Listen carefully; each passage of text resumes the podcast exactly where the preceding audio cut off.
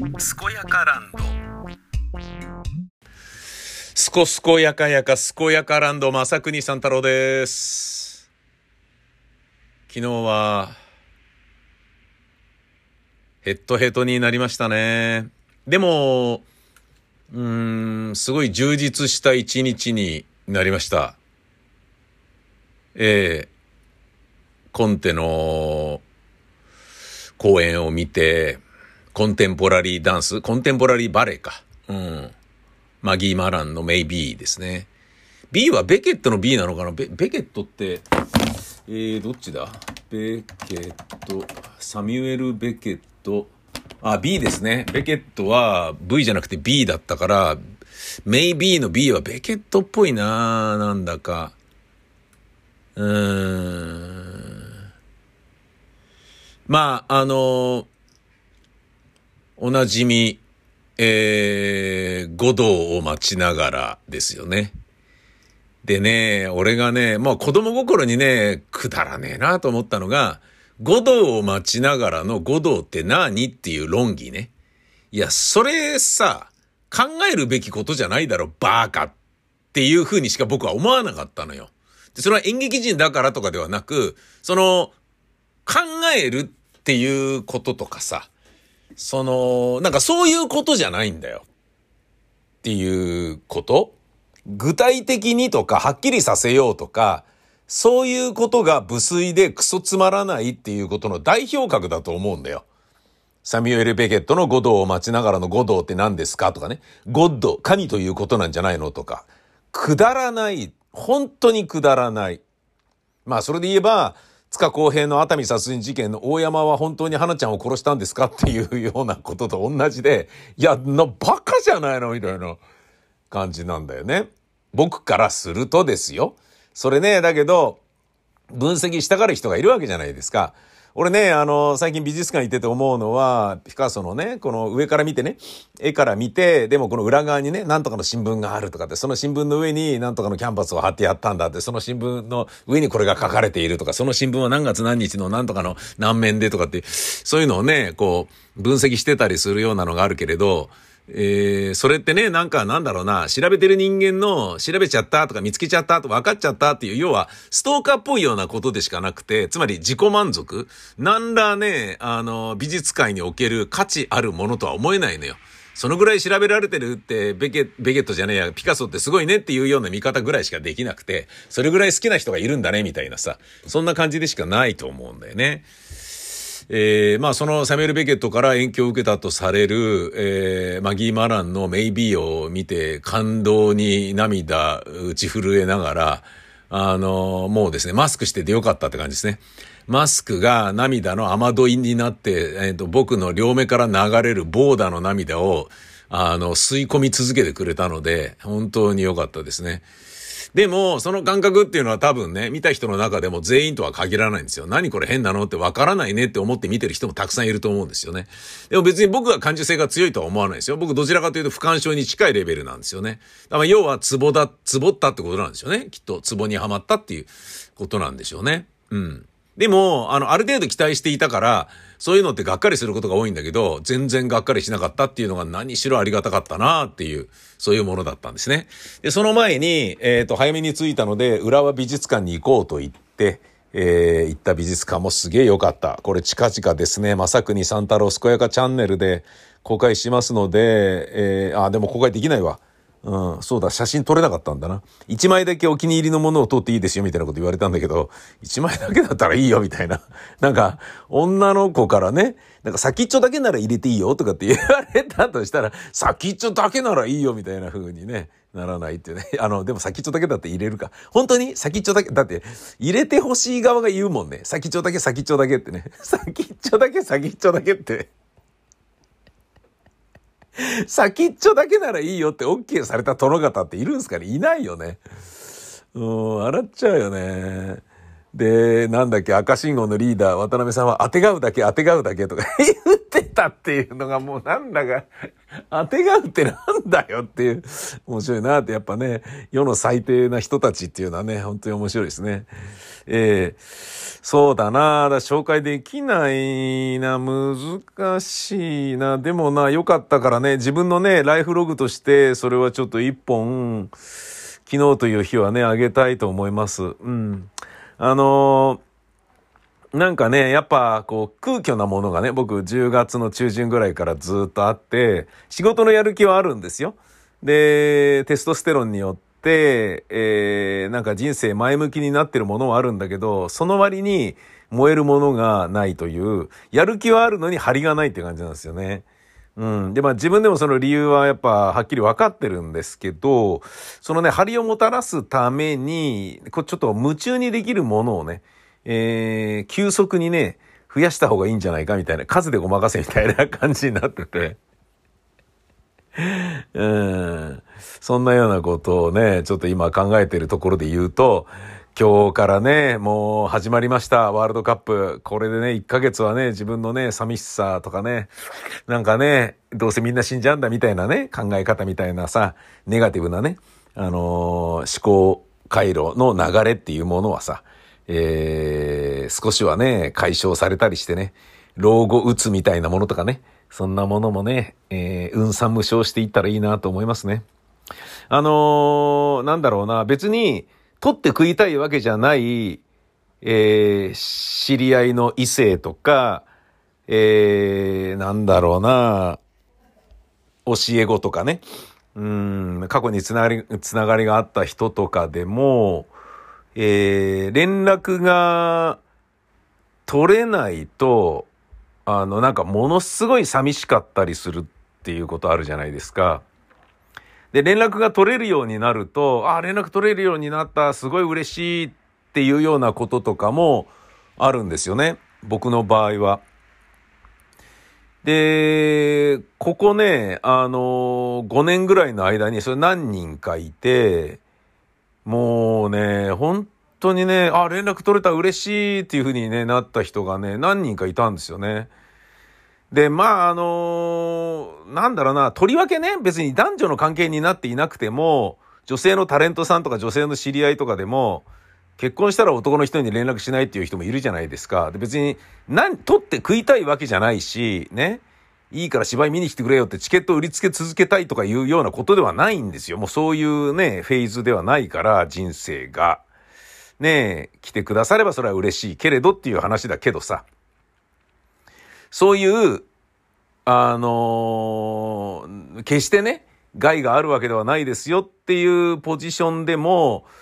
なかなかね、あの、連絡が取れなくなっちゃう人っていて、で、ここね、20年の間にスマートフォンができる前はガラケーだったでしょ？ドコモで言えば i モードとかだったわけでしょ？で、そっからメールアドレスが、えっと、キャリアに依存していたものが、えー、キャリアじゃなくても、キャリア変えてもメールアドレス使えるよみたいになったけど、そうなる前は、そのドコモ NEJP で使ってた人が au にしたら変わってたわけですよ。ね？メールアドレスが。で、まあ今でもそうか。で、それによってね、携帯メールアドレスが変わることによって、まあこれ携帯メールアドレスっていうのはガラケーの頃、ガラケーが全盛だった頃ね。は、えっ、ー、と、パソコンをみんなが使うっていうのが当たり前のようにまだなってなかった。いまいちなってなかったので、まあ半分ぐらいの職業でしか使わないっていう感じになっていたから、えっ、ー、と、個人的に連絡するっていうので言うと、携帯のメールアドレスしかないっていうのがまあ20年ぐらい前の状況だったわけよ。まあそれまでね、携帯ができる前っていうのは家の電話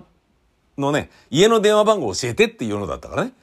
だからキャバレー、キャバクラとかのね、お姉さん、ホステスさんとかに、電話番号教えてっていうようなのをよく言ってたわけですよ。で、その電話番号教えてって言って、家の電話を聞いた時のあの嬉しさたるやっていうね、やったーみたいなね。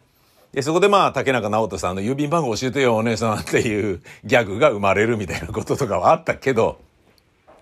で、それが携帯電話教えて、携帯電話の番号教えてになり、携帯電話だと、ね、家に電話してね、お母さんが出て、あ、すいません、あの、娘の何々さんいらっしゃいますでしょうか？とかで、私はな、どちらの誰ですか？みたいなことを親に言われて、え、実はなんとかかんとかで知り合いまして、なんとかと申します、みたいなね。そういうあの、親のガード、フィルター、関所を交わして、えー、通過しなければいけないみたいなものがあったんだけど、もう個人に直接連絡できるようになった携帯電話っていうのが非常に便利になったじゃないですか。つまりなんだろう、風通しが良くなったよね。それによって恋愛がどんどん生まれりゃいいんだけど、なんだか知らないけど、今の和コードは植物系が増えて、恋愛に関してはかなり後ろ向きになっている。まあ、それはさておき、その異性と連絡を取れる手段として、非常にあの、が、勝手のいいスマートフォン、あの、携帯電話っていうのができたけど、で、電話の後にメールができて、で、メールができるとなる、メールができるっていうかね、メールアドレスでやり取りするっていうことになると、携帯電話で、電話をするっていうことがちょっとずけずけと私生活に入り込むようなね、急にね、窓から入ってくるような感じな、だドラえもんかよみたいなね、ラムちゃんかよみたいな感じになってきて、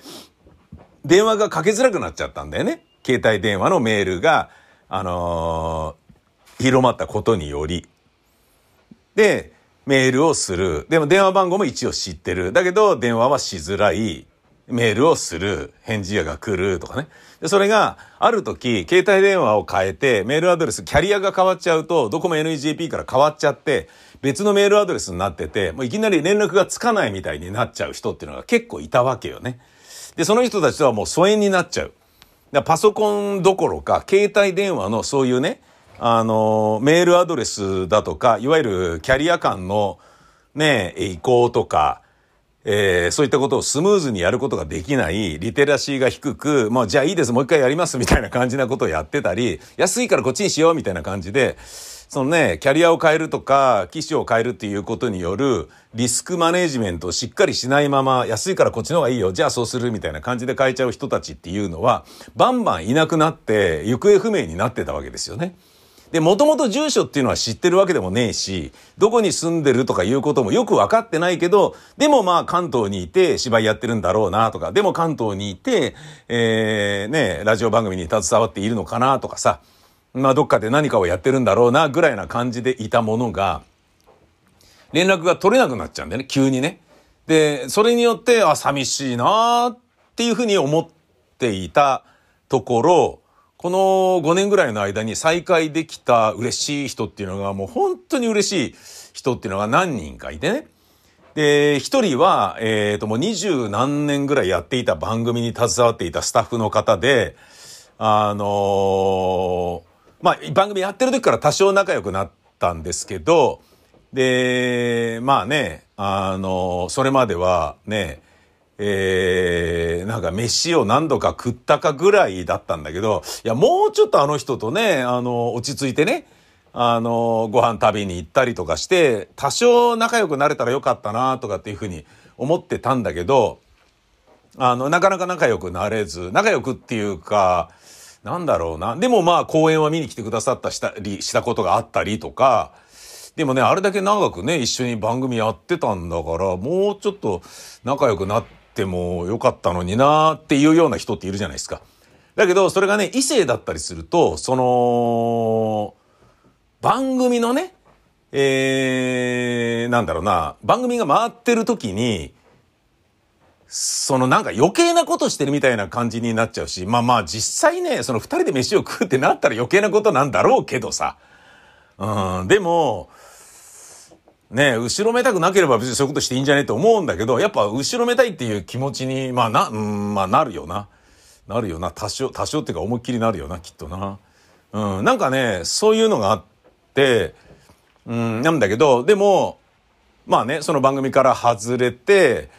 えー、その番組も終わって、で、あの人何やってるんだろうな、みたいに思ってた人が、あれこれ繋がってんじゃねみたいなことになって、あ、繋がってるみたいな。あの、電話番号が変わってないと、LINE を始めたら、あ、LINE に出てきたみたいな感じで、つながるってことあるじゃないですか。で、あ、僕ご無沙汰してますみたいな感じで連絡するとどうもとかって言ってさ、再会できたとかって言って。もうそれが、だ会ってもいないのに再会だからめちゃめちゃ嬉しくてね。うん、あ、繋がったとかって、あの人どうしてるんだろうなって、なんとかっていうね、こう、こういう仕事を始めてこうなったっていうところまでは知ってるんだけどさ、どうしたんだろうなみたいに思ってた人と繋がれたりすると超絶嬉しいよね。もう一つ、えー、と、女優さんでもね、いて、もう思いっきり自分が、あの、演出家としてね、この人を、こういう風にして育てたいなって思ってた女優さんがいて、うん。でもあの、女優さんですから、全然そのちょっかい出すとかいうことは、ない、全くないんですけど、断じて言いますけど、ないんですけど、あの、えっ、ー、と、あれですね。PH2 下流という芝居で、紀ノ国屋ホールでやった芝居でね、コールドスリープの薬の商品化のための人体実験、つまり治験ですね。治験のバイトをすることになった和コードのお話。野球部でね。で、怪我で甲子園に行けなくなってしまった男。で、その治験のバイトをやることによって、まあ、最初はね、5年コールドスリープ。10年コールドスリープとか、100年コールドスリープ。で、それで、だから治験が終わるのが100年後に普通に目覚められるかどうかとかそういうことじゃないですか。金がいっぱい入るからさ、みたいな感じで、え、何それ？つって。でね、200年とかコールドスリープで眠って起きたら、自分は、自分の子供が、あの、子孫が野球やってて、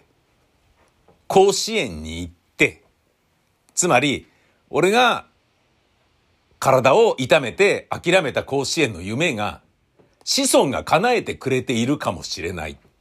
その叶えてくれた夢を、俺はこの知見のバイトをすることによって見ることができるかもしれないっていう、だからこの知見のバイトをやってみようと思うんだっていう野球少年の、えー、知見を買って出る理由なのね。でね、あの、いい年になって、結婚もして、で、奥さんもいる。だけど、奥さんとしてみたら、本当にやるの？つって、うん、つって。だからもうね、死ぬようなお別れですよね、もうね。だってそれね、あの、最初の知見でね、終わって、戻ってきた時に10年後で私おばさんになってるんだよとかって言って、大丈夫それでも嫌いにならないよみたいな。いや、そんなこと言われてもさ、みたいな。ねその、だから離婚でもないのに別居でもないのにお別れみたいな感じのことがあったり、で、今度は100年だねみたいなことになったり、なんだそれみたいな。なんかそういうね、あの物語を書いたんですよね。で、その、えっ、ー、と、薬剤の名前が PH2 下流っていうやつで、うん。下流のね、薬で、コールドスリープなんかできるわけねえだろみたいなことなんだけど、まあそういう芝居ですよね。で、そこで、あのー、知見のね、バイトをする主人公の男の、えー、と、彼女の役で、えー、切符がいい、あのー、お姉ちゃんでね、えー、なんかちょっかい出されたらうっせえな、てめえのなんとかはなんとかなんじゃねえのか、この鎖チンポがとかっていうようなことバーっと言うような感じなんだけど、でも品だれかかったりするような、まあ要は、あのー、なんだろうな、ドラクエでいうところのビアンカみたいな感じですよ。うん。で、それをオーディションでね、撮って、えー、やったんですよね。あの、再演でやったんですね。最初にやった時は、初演で、紀ノ国屋ホールでやった時は、声優の青鬼プロの小松優香さんにやってもらって、それすげえ良かったんですよね。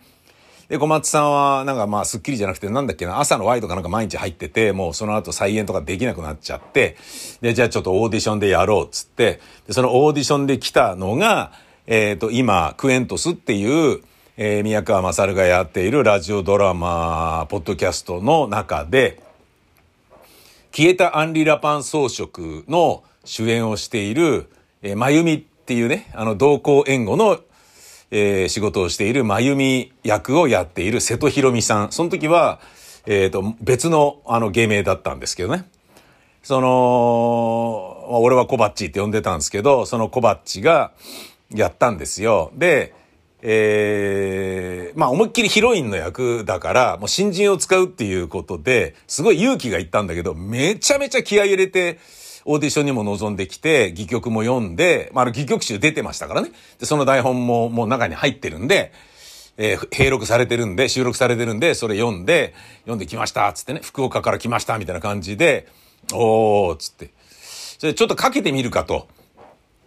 この人にかけてみようっつって。で、周りの大人は、あの、役者はね、もうみんなね、奈良茶坊であったり、結構揃ってるから、よし、やってみようぜ、つって。で、劇団員のね、あのー若手っていうかね、中堅どころのね、劇団員もね、信頼関係ができて、あいつ大丈夫かみたいなやつがなく、えね、かなり減ってきた頃だったから、よし、行ってみようっつってやったのね。で、もうあの、大満足だったんだけど、で、その後またあいつ使ってくださいよっつって、その、ま、事務所のマネージャーから言われたりしてたんだけど、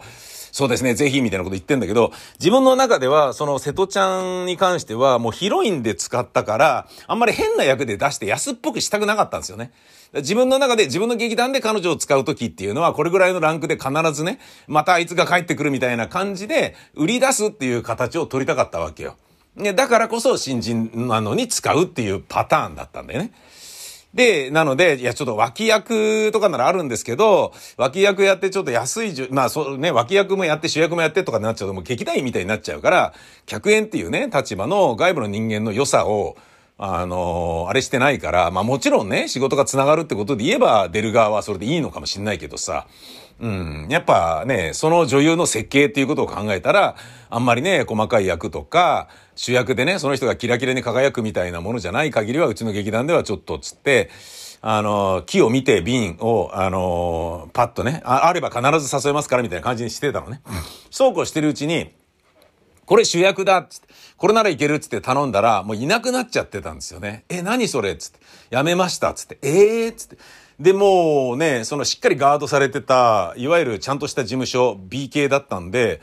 あのまあ、当然ね、女優との連絡先の交換っていうのはしてなかったわけですよ。だから誰も知らないぐらいな感じだったのね。で、いいじゃん、連絡先交換しようよ、みたいに言ってた役者もいたんだけど、いや、ちょっとマネージャーがね、もうほんと厳しいんでごめんなさい、みたいな感じで、共演者もそういうことをしてなかったらしいのね。あ、そうなんだ、誰も知らないんだ、みたいな感じで。まあ、演出家はね、連絡先交換しようぜって言うと、パワハラになっちゃうから、しないんですけどね。うん。なんだけど、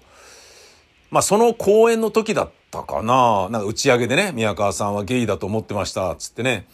あの、大抵ね、演出家っていうのは、その座組の中で誰、どの女優さんがお気に入りでっていうのがはっきりわかるのに、宮川さんはもう最後の最後まで何もわかんなかったです、つってみんなに平等だったから、あ、この人きっとゲイなんだなって、女に興味ないんだなって思ってましたって言われたことがあって、それはね、あの、だからエコひいきしていないということで、すごい、あの、ありがたい勲章だと僕は思ってその話をね、聞いていましたけど、そのね、えー、彼女が、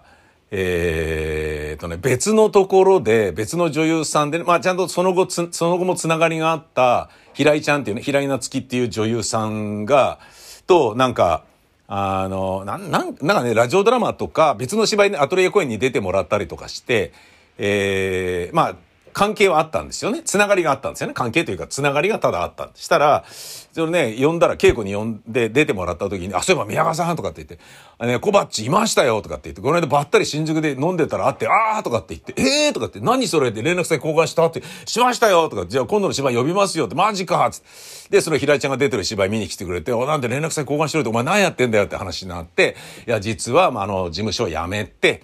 えー、で、事務所を辞めたら2年間はどこの事務所にも入っちゃいけない、どこでも、えっ、ー、と、表現者としての活動しちゃいけないっていうようなこと言われてたんで、ずっと我慢してたんですよ、つって。で、2年の藻が明けたから、ようやく芝居始めたんですけど、今フリーに近い形でやっています、つって、で、まあだから名前をね、変えないと事務所的にあれだからっつって瀬戸広美に変えたっていうことで再会できたんですよね。なんだよ、ようやく会えたよ、つって、どのぐらいだろうな、もう7年ぐらい経ってんですよね。やつが22、3の時だったから、でもね、もう30近く、もしくは30過ぎたぐらいに会って、まあ変わってなかったし、芝居大好きだから、あの、いろいろね、あの、まあアンリラバン撮る時にしても、もう一発でね、ほぼほぼ一発撮りでできるぐらい完全に読み込んで来てくれるから、評価もすごい高いし、信頼してるんですけど、今となっちゃうね。で、いや、お前のことをこうやって育てていこうとか思ってたのに急にいなくなりやがって何なんだよみたいな、ほんとすいませんみたいな感じで、まあだから向こうからしてみてもね、自分が上京して初めてやった舞台が宮川さんの芝居だからっていうことで、ね、まあ、宮川さんっていうのは、まあ、僕は正国ですけどね、あの、今は正国ですけど、完全に宮川さんモードで喋ってますよね。もうあの、この意味あんのかよ、これ。ほら、正国三太郎とか言ってる意味あんのかよ、本当に。バカなんじゃねえの、本当に。別人ってことは、じゃあ、チンコの大きさも違うのかよ。同じなのかよ。どっちなんだよ、みたいな。どっちがいいもんで、どっちが悪いもんなのよ。そんなことはどうでもいい。その、瀬戸ちゃんとのね、再会はね、ああ、よかったっていうね。で、今ね、その、ラジオドラマにね、出てもらえたり、でも、その前にもね、平井ちゃんが出た後のアトリエ公演にね、ブレイブにも出てもらい、その後にも、えー、ワブルボーイっていうね、奈良茶坊の最後になったのかな公演にも出てもらい、あ、違うか。えー、でね、あの、このクエントスにも出てもらいってことになってるから、よかったっていう感じなんですよね。で、そういう、こう、あいつ何やってんだろうなつってね、あの人何やってるんだろうなって思ってね、ずーっと思っちゃうんですよ。もう気になっちゃってしょうがなくて、そういう人とね、連絡取れた時って本当に嬉しいですよね。うん。で、今、その、最近のね、えー、ここ5年ぐらいで一番主だったもので言うと、そのね、番組スタッフで一緒にいた方と、スタッフをやられていた人と、そのね、えー、女優さん、瀬戸ちゃんが、の二人がもう本当に嬉しくて、で、連絡がね、取ろうと思えば取れるっていう状況であることが、もう本当に嬉しい。もう悶々としてたからね、その連絡取れないとか何やってるんだろうなっていうね。で別に喧嘩別れしたわけでも何でもないのに忽然といなくなってるわけじゃないですか。そのね、あのー、なんだ、携帯が何とかしちゃったとかさ、なんかわかんない。どういう理由かわかんないですよ。あの、束縛キーな彼氏がね、連絡しちゃダメだとかっていうようなことで、疎遠になっちゃう場合もあるでしょうよ。なんだそれって思うじゃないですか。ねえ。で、それがね、別に、うーん、まあ、浮気とかではないけど、まあでもほんのちょっとでもね、あの、なんだろうな、えー、演劇人としてリスペクトするっていうことさえも焼きもちを焼くようなね、ボーイフレンドであるならばそれは問題だろうけれど、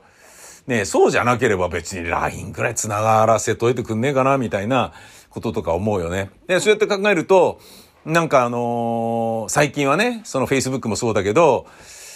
ようやくね、えっ、ー、と、キャリア引っ越ししても、メールは繋がってる。で、LINE であれば繋がり続けてる。で、電話番号が変わってなければそれでピュッと出てきて割と見つけやすかったりする。ネットでね、検索かければ意外と出てくるとかね。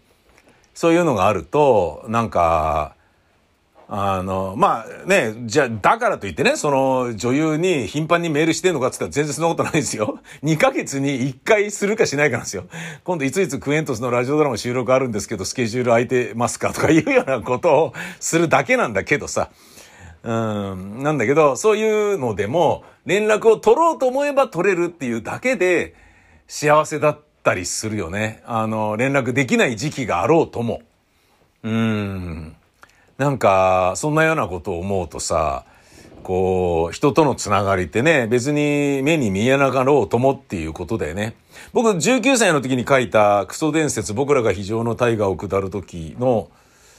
えー、あ、違うな、な、なんだっけな、クソ伝説って、まあ、要はね、僕の処女戯曲みたいなものですかね。それ書いた時に、その親友の話をしてね。うん。でもね、つって親友っていうのはね、でもあのマザコンのね、子供が駅員なんだけど、幼稚園児の遠服を着てる駅員なんだけど、それがね、あの、お母さんからこういうこと言われたんだよとかっていう親友についての話をするところがあって、親友っていうのはね、とかって言って、あの、10年ぶりに会ってもね、20年ぶりに会っても、おう、元気？って、久しぶりとか言わずに、おう、元気？とかって、おうって普通に会える人のことを言うんだよ、つって。久しぶりだな、元気？とかって言って手を取り合うよりも、何よりもパッと顔見たら、おお疲れ、つって。また巨人負けたな、とかね。最近雨が多いな、とか、そういうなんてことない話がね、もう一秒でも早く、そういう話題が口に出せるような、あの空気のような存在を親友って言うんだよ、つって。ね。だから、えー、っと、僕はこれからね、誰々とずっと会わない時期に入るかもしれないけれど、また会う時には、おーつって、こんにちは、おー、おーすとか、こんにちはとかって。そういうふうに言えるように頑張るから、それまで君もさようならみたいな、そういう毒ゼリをね、えっ、と、曲に乗せてね、あの、やるみたいなものが、その諸女戯曲にあったんですけど、そんな感覚ですよね。うん、なんかあのー、ね、いい年になってくると、タモリさんも言ってましたけどね、ある程度の年齢になると、関係を壊していく、立つ、ね、えー、知り合いを減らす、知人と縁を切っていくっていう、整理していくっていうね、人間関係を、あのー、なんだろうな、こう、プチプチ、あのー、切り離していくっていうようなことって、えー、よく聞くじゃないですか。で、そういう方がめんどくさくなくていいよっていうことでもあると思うんだけど、で、それがね、年を老いるっていうことだよっていう考え方でもあると思うのね。だけど、このネットのおかげで、スマホのおかげで、パソコンのおかげで、繋がろうと思えば繋がれるし、繋がった状態のまま、連絡をすればいつでも連絡は取れる状態を永遠に続けられるっていうことはすごい幸せだなっていうようなことをね、ちょっと思ったんだよね。で、それさえあれば、うん、じゃあ今から10年連絡しないねっていうことがあったとしても、あ、まあでも、10年後には連絡できるんだって思うと、じゃあいいやっていうね、絶縁してないんであればいいや、みたいなさ、そんなことをこう、感じちゃうよね。うーん。なんか、なんだろうな今までね、その、誰からも絶縁宣言っていうのをされたことがないから、絶縁、なんかね、あの、好意を寄せてる人に、それがだから恋愛感情とか関係なしに、好意を寄せてる人に、もう、もう二度と縁を切らせてくださいみたいなことを言われたらへこむだろうなと思ってね。うん。で、そうじゃないっていうだけでなんとなく繋がっている。繋がってられる。それだけで十分幸せを噛み締めることができるなとか思ってさ、あの、改めてインターネットっていいなとかね。なんかそこかよ。でもそんなことをちょっと思いましたとさ。鴻上庄司のツイート。うん、これはいいと思いますよ。最近の政治家さんの謝り方。何々と取られたのなら申し訳ない。とか、誤解を与えたのなら謝罪するって言い方が定着してきてますが、これはつまり、いや、私としては全く間違ったことをしたつもりはないんだが、そう取られたんだ、ということで、つまりは、私は何も悪くないという表明ですよねっていうね。いや、ほんとそうだよね。ほんとそうだよね。うん。いや、だ謝ってないよね。何々だとしたら申し訳ないってことは、だってそうじゃなければ謝りませんっていうことを言ってるわけだからさ、もうクソだよね。まあそう、はっきりこうやってね、言語化されるとね、さすが小上さんって思うよね。えー、これまた別の方。のツイート引用して紹介します。ヤムさん。最近使わなくなったおっさんビジネス用語7選。ガッチャンコ。吉名に。なるはや。行ってこい。えいや。力技。ガラガラポン。恥ずかしい。これは言うわ。未だに言うわ。ガッチャンコあんまり言わないけど、よく言ってる吐くほどの人いたな。で、なんとかのアイデアと、で、宮川さんのね、今度、あの、3日後にね、もらえるであろう企画フレーズとかを、ちょっとガッチャンコして、ちょっとそこでね、みんなでまた話を詰めたいんですよね、とかね。で、吉野にお願いしますとか、であの、いい感じにお願いみたいなのを、まあ、文学的に言ってるのが吉野に、吉野にお願いします、みたいなね。なるはやって、なるたけ早くってことね。なるはやでお願いします。これ、未だに言うな、これ。行ってこいっていうのはね、行って帰ってくるっていうね。行ってこいすればいいんじゃないですかみたいなね。なんとかやり取りすればいいんじゃないですかとかさ。なんかね、なんとかの応酬をするときの行ってこいとかね。エイヤーっていうのはね、だからなんかこう、エイヤーってやっちゃえ、エイヤーでいいんじゃないですかみたいな。だからね、もうな、な、もう、あの、途中かもしれないけどやってみましょうみたいなね。ことであったりとか、力技っていうのも、俺もうこれついこの間も使っちゃったかもしんないな。うん。だからちょっと無理筋かもしれないけど、無理くりやっちゃいましょうよみたいなもの。そういう力技でやっちゃえばいいんじゃないですか。あと、ガラガラポン俺の友達やたら言ってて、なんだかわかんない。ガラガラポンって何すかみたいなこと若い人に聞かれたことがあって、あの人がよく言ってるガラガラポンってどういう意味ですかとかって言って、言われて、いや、俺もわかんないみたいなこと言って、見限るっていうね。あの、見捨てるってことやったけどね、ガラガラポン。だからなんかこうやって、で、出たとこ勝負っていうことですよね。ガラガラポンっていうね。そういうことだと思うんだよな。あとね、俺この間言っちゃったのね、もうすげえ悲しいなと思って、言っててなんかね、どうなのと思ったんだけど、ウルトラシーって言ってたね、俺ね。だからそこまでこじれた場合は、えー、まあなんとかかんとかっていうようなウルトラ C もあるっちゃありますけどね、とかって LINE でしてて、うわ、俺ウルトラ C とか言うてるとかって、悲しいとかってね、ちょっとね、思っちゃったな。うん。これ別の方、ミキコさん NG の、NG のトレーナー。えー、彼氏と理想の愛の形について話し合ったのがめちゃくちゃ役に立ったので、相手の気持ちがいまいちつかめてない気がすると思っている人、ちょっと聞いてほしい。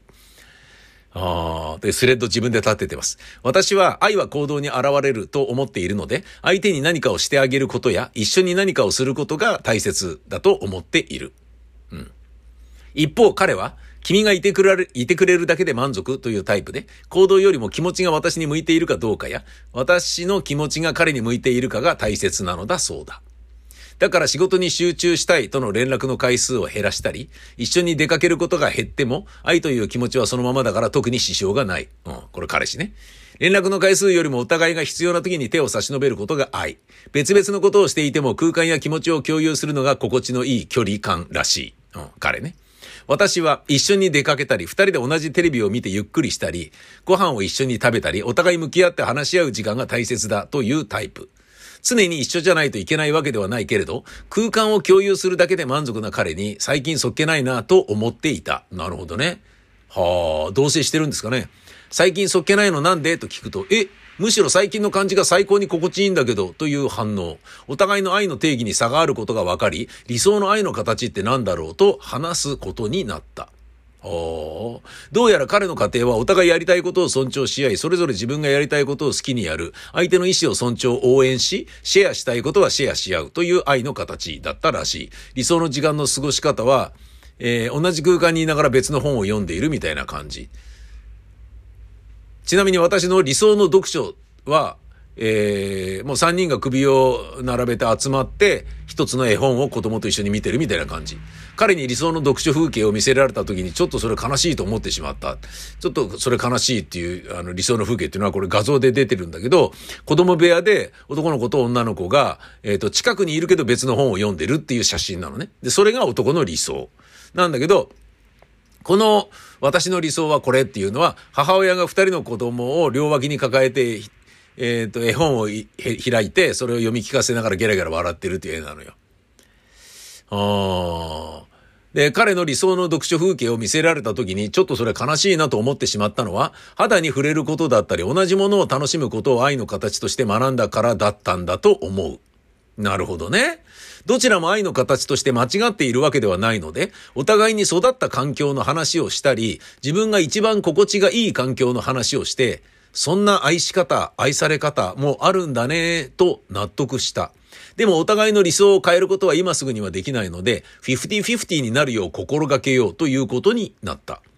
理想の愛の形が違うんだと分かったら、彼のそっけなさにも納得がいったし、彼も私の底なしの愛情表現欲求に納得がいって、お互いスッキリした。ああ、なるほどね。この違いは、育った家庭だったり、相手が長男で私が末っ子という立場の違い。ああ、なるほど。俺も長男だ。この男性と同じような感じ。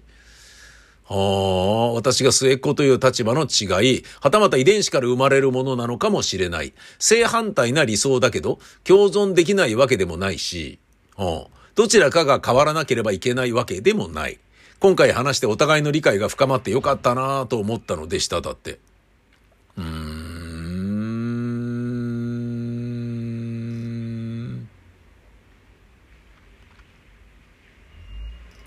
なるほどね。で、これに対して、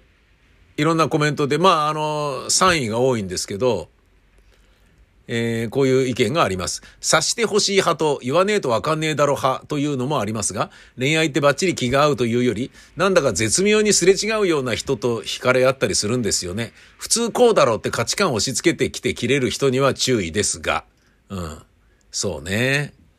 うん。まあ相手に合わせてね、自分を変えていくっていうことを楽しむとか、うーん、がね、できればいいだろうな。うん。僕ね、いい年こいてるから、あ、この人と仲良くしたいなと思ったら、なるだけ変えようって思ってるんですよ。思ってる、思ってるだけかもしれないんだけどさ。もうじじい頑固だから変わんねえ部分も絶対あると思うんだけどさ、変わりたいなと思ってるところはね、正直いっぱいあるんだよね。うんなるほどね。恋人と一番一致すべき価値観はこれだと思う。だからそれが違う者同士が歩み寄ってこれからどうなるか興味深い。彼にとってはこれが愛情表現なんだ。とか、冷たいけど好きじゃないわけじゃないんだとか、言い聞かせ続けるのってすごく辛いし、頭では分かってても心が苦しくなってしまうのよね。そうなんだよな。じゃあそれをどうするのっていう話でさ。うん。だって悲しいものは悲しいんだもんっていう人はね、もうどうしようもないわけだからさ。なんかね、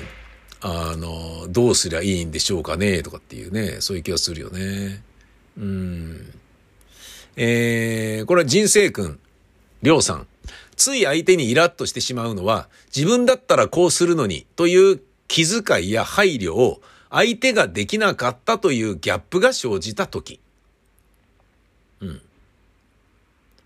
相手にイラッとしてしてしまうのは、自分だったらこうするのにという気遣いや配慮を相手ができなかったというギャップが生じたとき、無意識のうちに相手に気遣いを求めてしまい、ギャップが生じたら相手にイラッとするのではなく、自分を気遣いができて素敵、最高と自分を褒めてあげてほしい。おー、なるほどね。これはちょっとなんかわかるというか理解できるお話ですね、これね。うん。あとはね、選択制夫婦別姓について、今日ね、面白い意見がありましたね。選択制夫婦別姓って、それに関係ない人たちを説得する必要あるの？なんでその人たちの許可を得ないといけないの？何様なの？いやー、これは面白いですね。その通りだと思いますね。選択的夫婦別姓。それに関係ない人たちを説得する必要あるの？なんでその人たちの許可を得ないといけないの？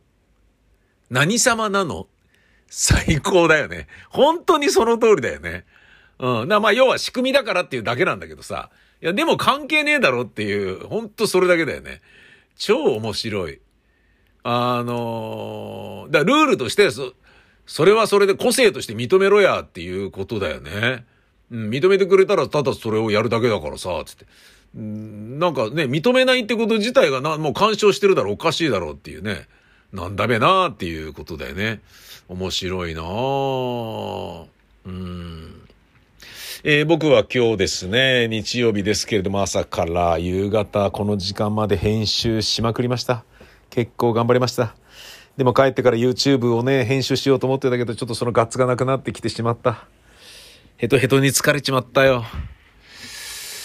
あー、でも風呂入ったらやる気になるのかなでもワールドカップも見たいしな